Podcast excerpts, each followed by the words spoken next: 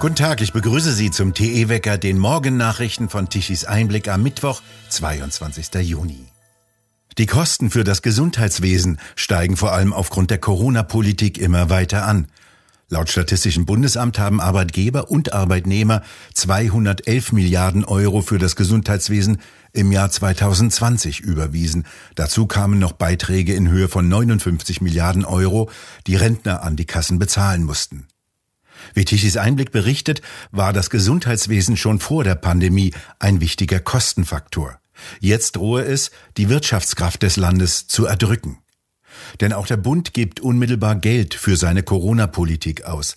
Im Jahr 2020 waren es laut Statistischem Bundesamt unter anderem 9,9 Milliarden Euro als Ausgleichszahlungen an Heime, Krankenhäuser oder für Schutzmasken.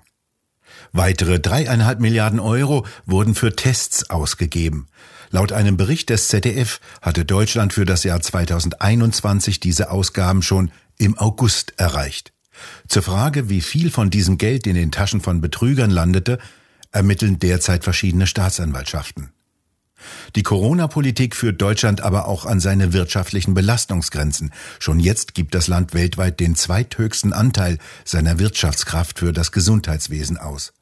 Aufgrund des demografischen Faktors ist mit weiterem Kostenanstieg zu rechnen, der weit über das hinaus reicht, was durch die Inflation verursacht wird.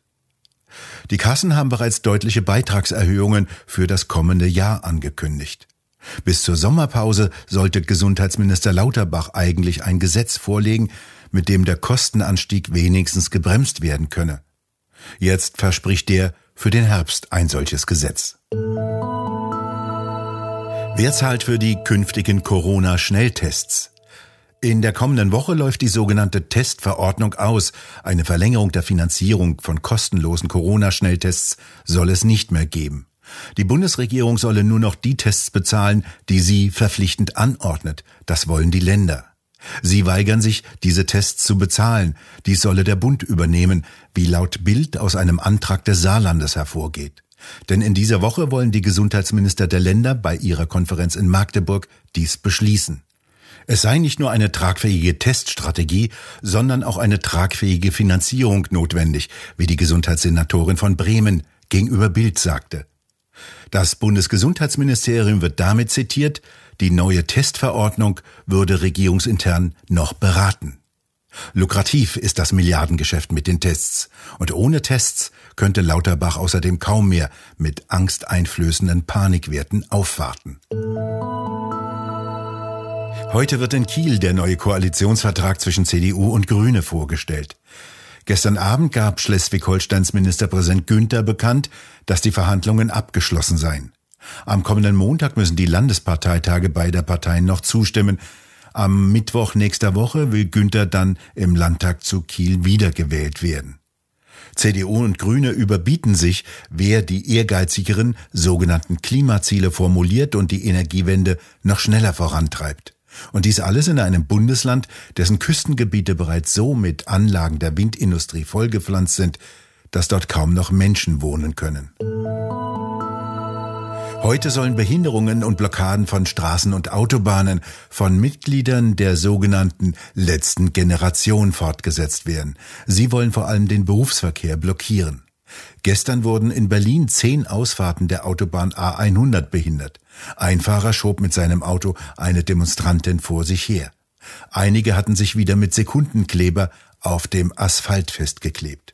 In Großbritannien verlieren Autofahrer die Geduld und ziehen die festgeklebten kurzerhand auf die Seite. 1000 Euro verdiente sich ein Kunde der Bahn, weil die ihm in ihrem Buchungssystem nur die Alternative ließ zwischen der Anredeform Herr und Frau.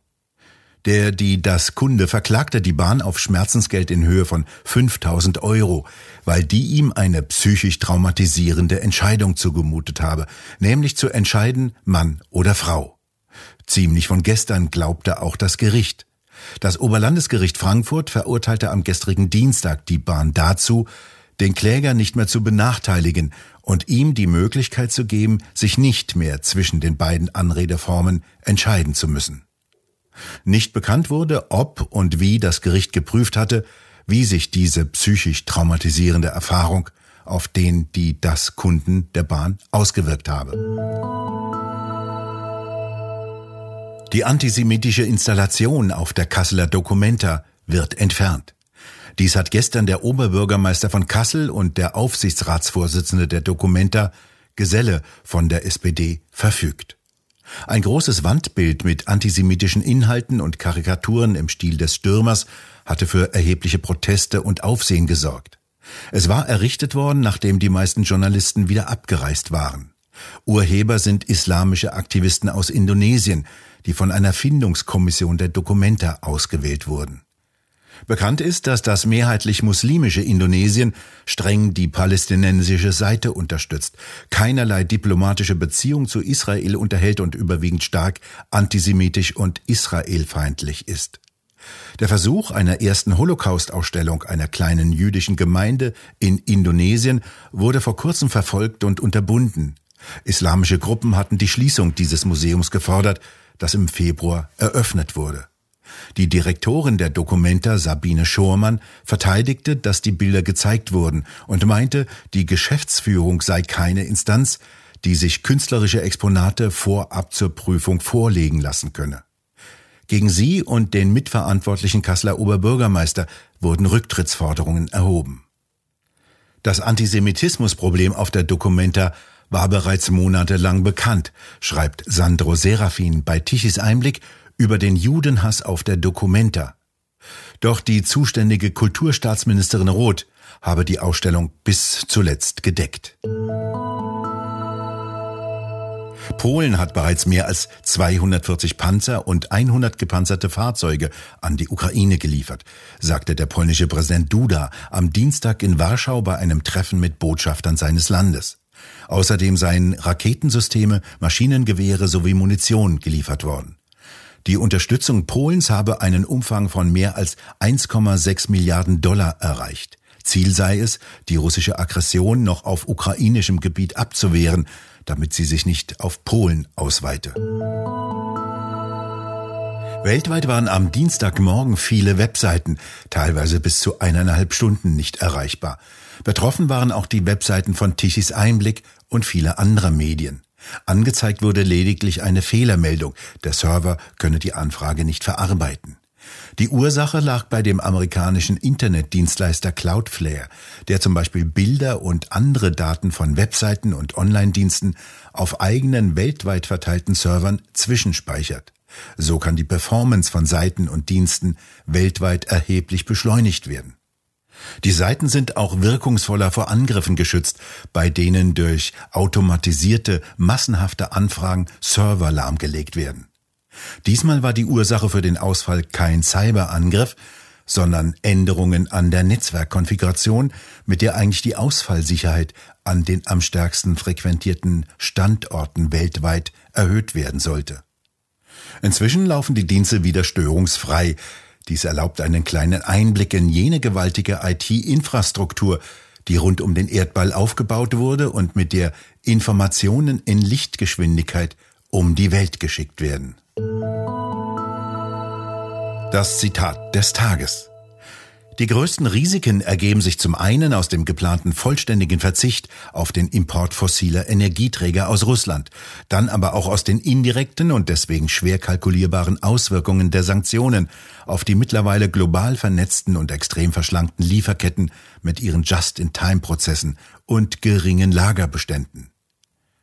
Die Sanktionen der EU und G7-Staaten werden daher nicht nur deren Wirtschaftsbeziehungen mit Russland, sondern auch die Wirtschaftsbeziehungen zwischen den anderen Ländern erheblich schädigen und die Weltwirtschaft dadurch nachhaltig destabilisieren.